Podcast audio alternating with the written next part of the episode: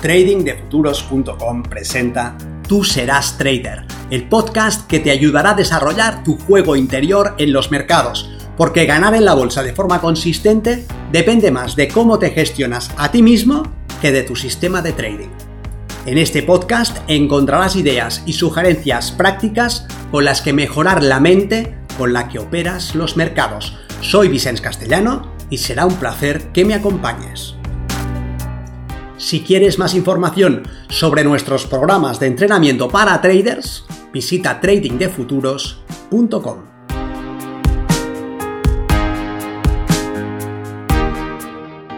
El mercado lo mueven los traders institucionales. Ellos ganan, el público pierde. Siempre.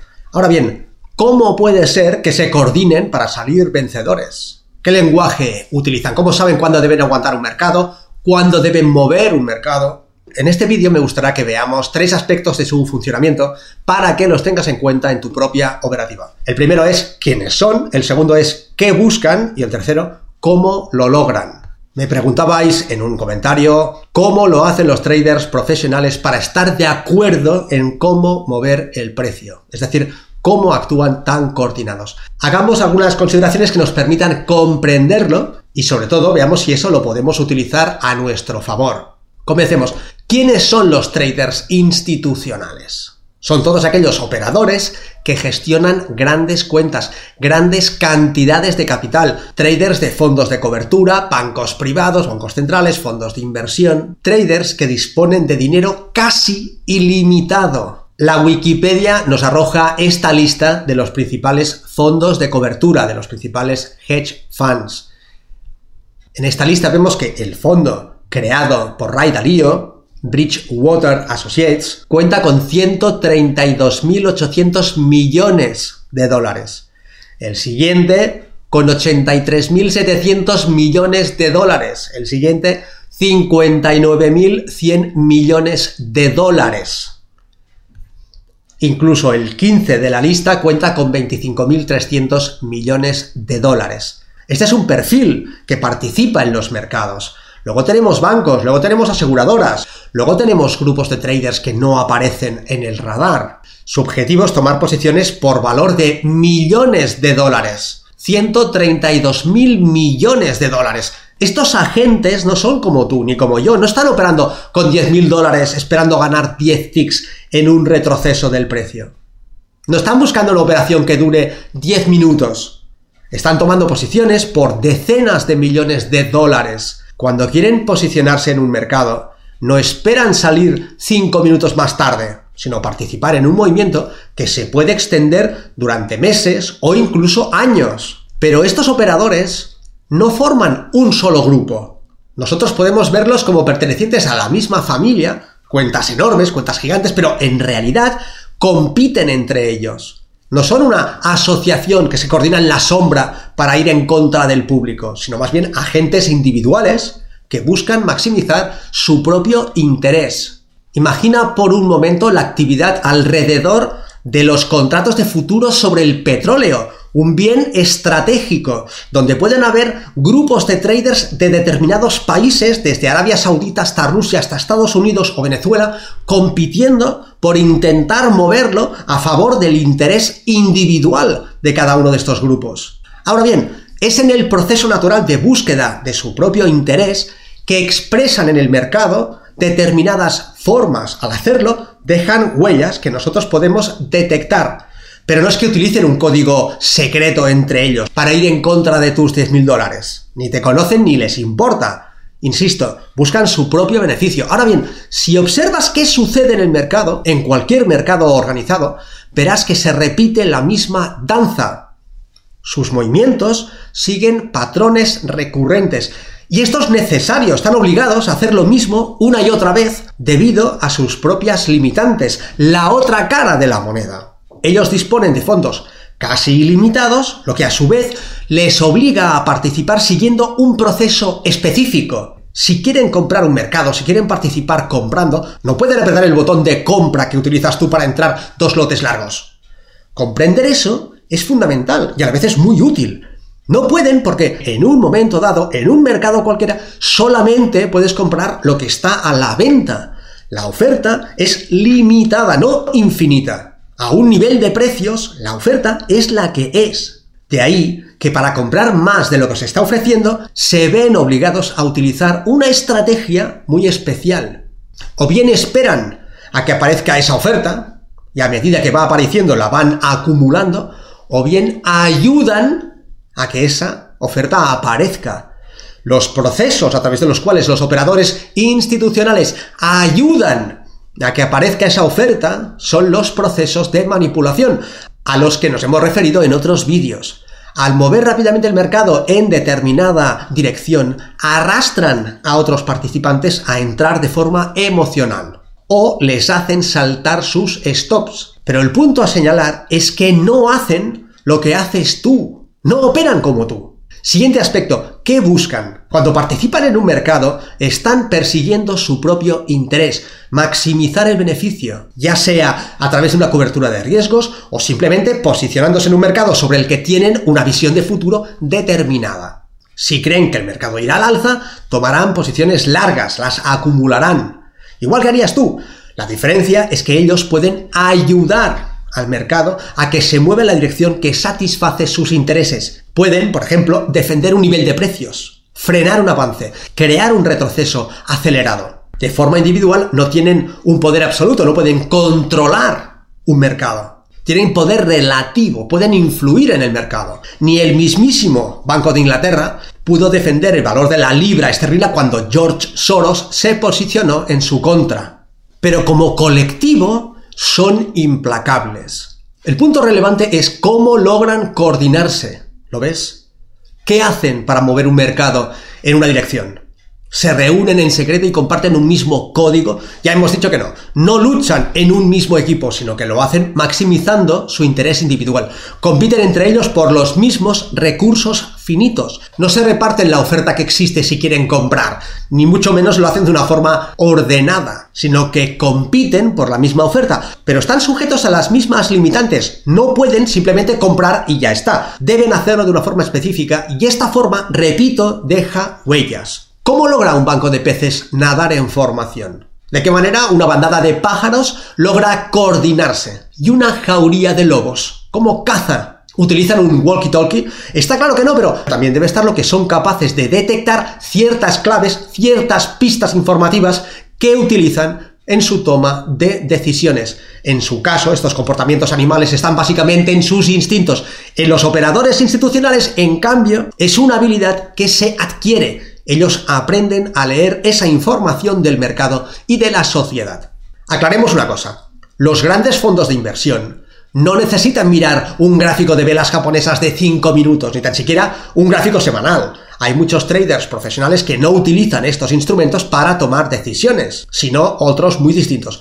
Ya hemos comentado que no hacen lo mismo que tú, pueden tomar el pulso a la economía de un determinado país y posicionarse comprando bonos. Pueden anticipar un conflicto bélico y utilizar esa información para salir de un sector. Pero también hay operadores en gráficos de 5 minutos, también los hay en el intradía, que mueven un capital mil veces superior al que mueves tú. También los hay entrando y saliendo en cuestión de segundos. Tal vez esta fractalización es lo que aporta ese extra de complejidad que me tiene fascinado. Un operador institucional en una operativa semanal y otro operador de su mismo grupo en una operativa intradiaria compitiendo tomando posiciones opuestas y todas basadas en la misma lógica, ambos maximizando su interés individual. Aquí te pongo un ejemplo de un trader individual que está operando el mini SP500 posicionado corto, 400 contratos, y en este momento tiene una ganancia potencial de más de medio millón de dólares.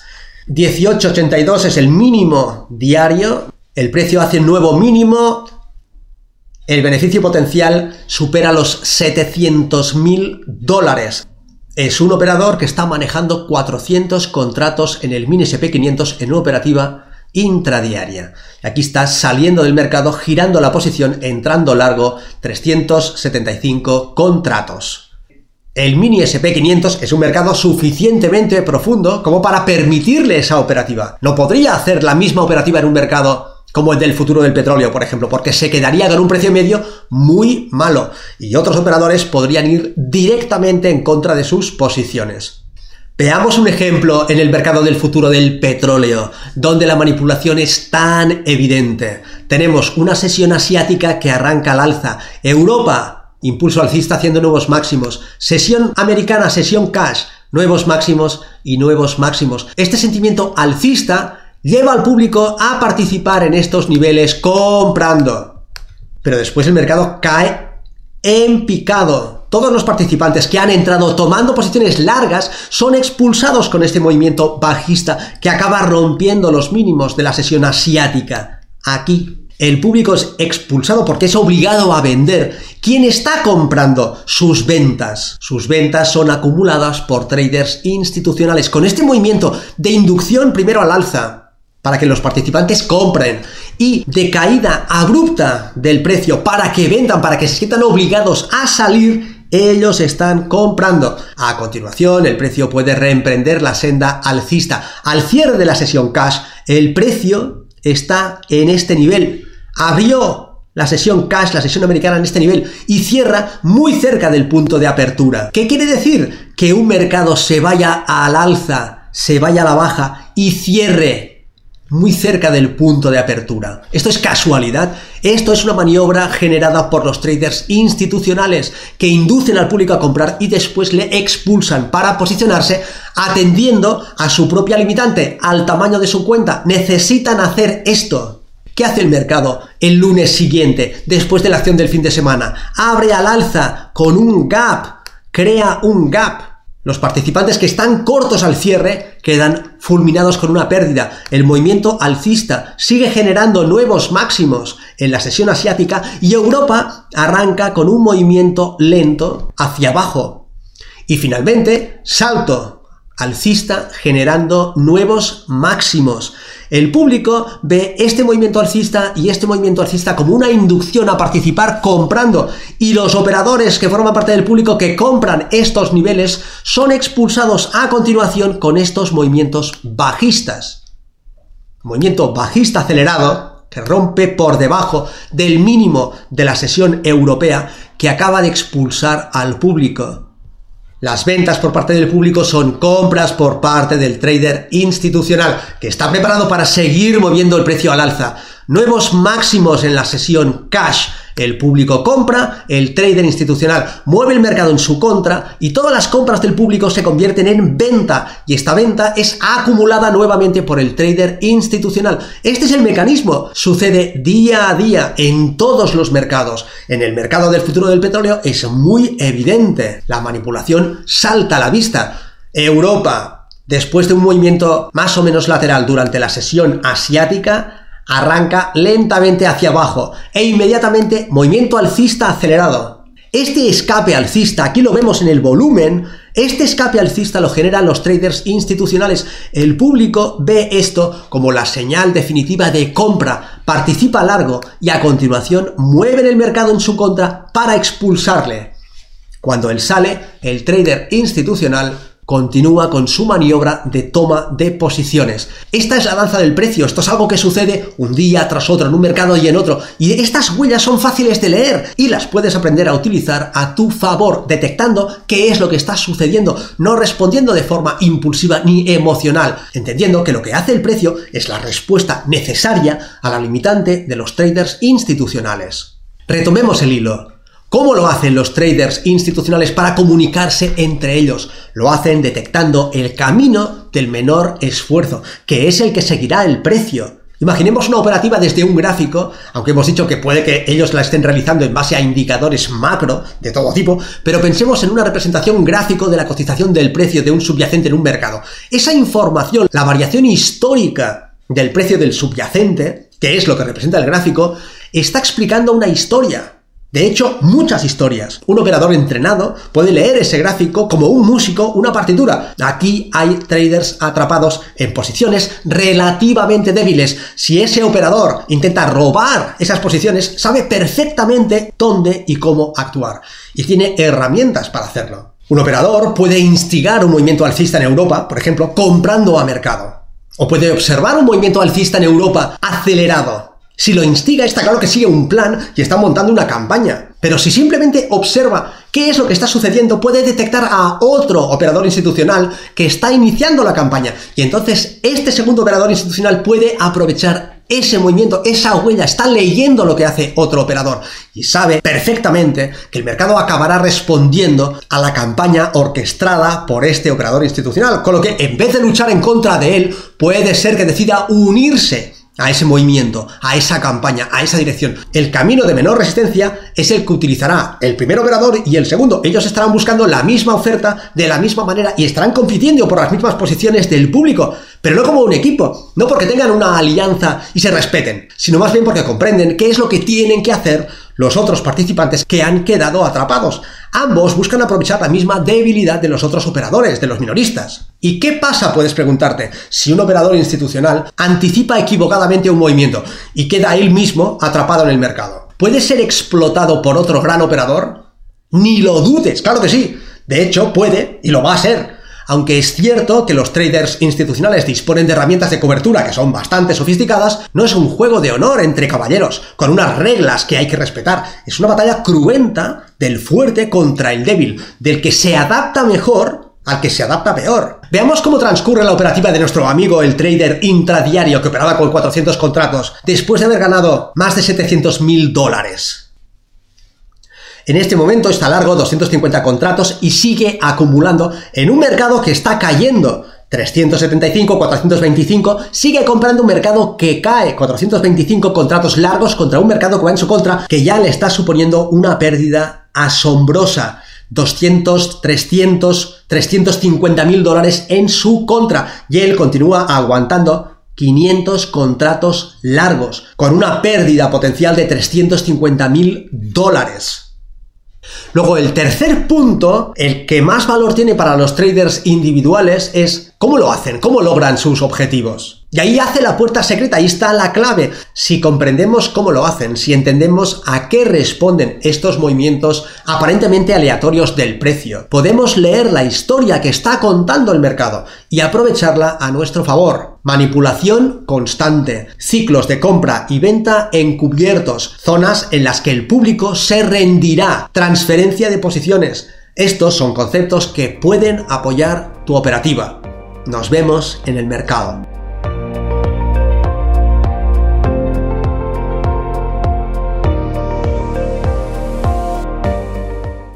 Si este contenido te ha parecido interesante, te agradeceré que lo compartas para darle una mayor difusión y que me dejes un comentario en tu plataforma de podcast preferida. Para más información sobre nuestros programas de entrenamiento para traders, visita tradingdefuturos.com. Recuerda, una mente estirada por una nueva idea jamás regresa a su estado original.